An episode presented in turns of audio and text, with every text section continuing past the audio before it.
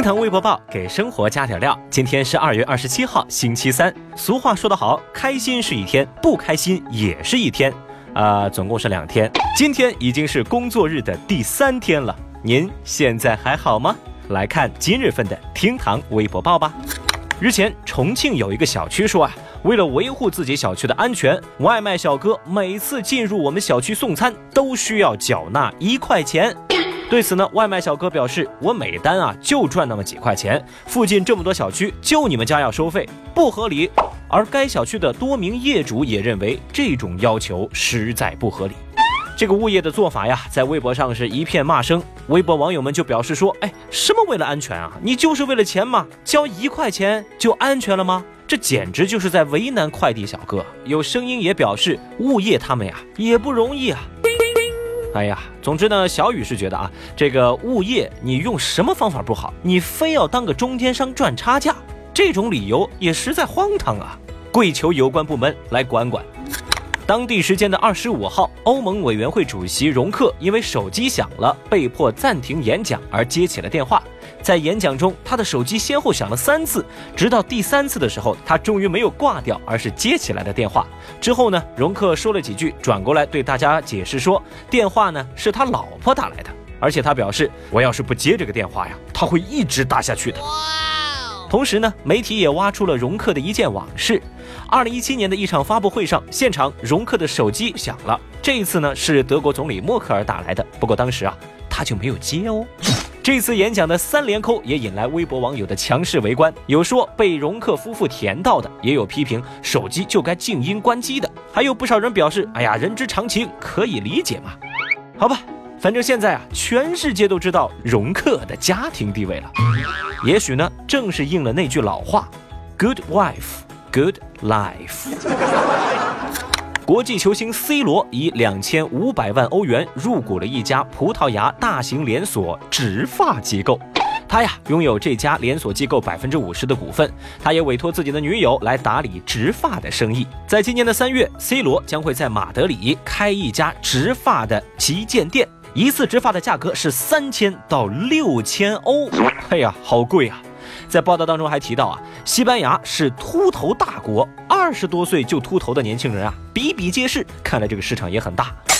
你看，人民的好球员 C 罗同志发家致富之后，依旧不忘本，还关心着人民群众的发量啊。都说秃头无国界，哎，啥时候来中国开个店呢？有微博网友就猜测啊，这个足坛的齐达内罗本鲁尼是不是率先点击了关注呢？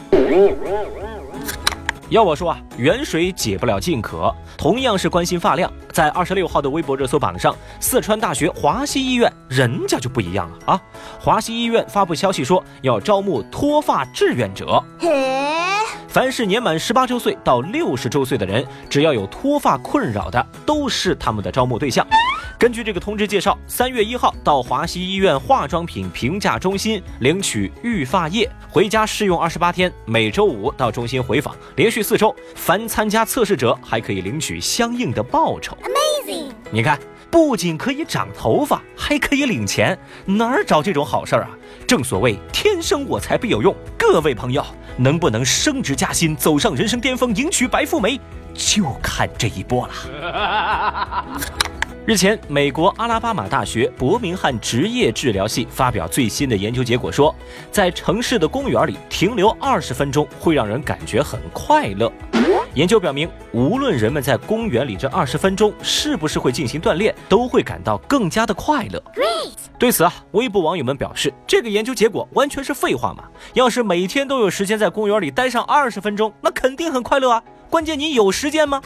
能待上一天不上班，那就更开心啦。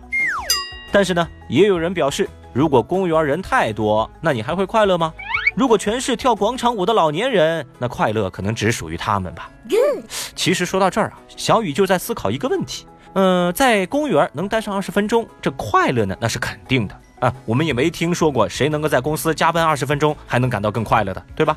那问题就来了呀。如果说公园的员工在公园加班了二十分钟，他们会感到快乐吗？快乐吗？最后，我们再来看二十六号微博热搜榜的其他情况。无印良品最近是启动了良品计划，共召回合计五十九万瓶的饮用天然水以及碳酸水饮料，其中一部分产品被检出溴酸盐超标。溴酸盐呢，是矿泉水以及山泉水等多种天然水源在臭氧消毒之后形成的副产物。最重要的是，它是潜在的致癌物质。希望无印良品不要变成无良印品呐。日前呢，有一个小学报警说，在他们小学的一名六年级的女生突然找不着了。民警接警之后，迅速去寻找，最终啊，在一间空教室里找到这名失踪近一天的女生。其实啊，这并不是失踪，只是因为这个女孩寒假作业没写完，又丢了校牌，担心被老师责骂，所以呢，找了一间没人的教室，想把作业先补完，然后再出去。心疼这位小朋友。整整一天，寒假作业都没补完吗？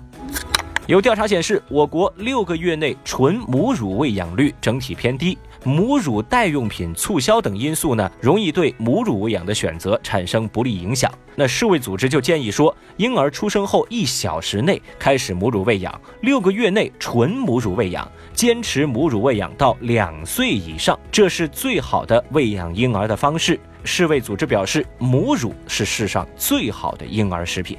小雨就觉得呀，世卫组织这个建议啊是个好建议。不过我也建议，不如你们也给妈妈们把工资也发到孩子两岁呗。听堂微博报，下期节目接着聊。本节目由喜马拉雅 FM 独家播出。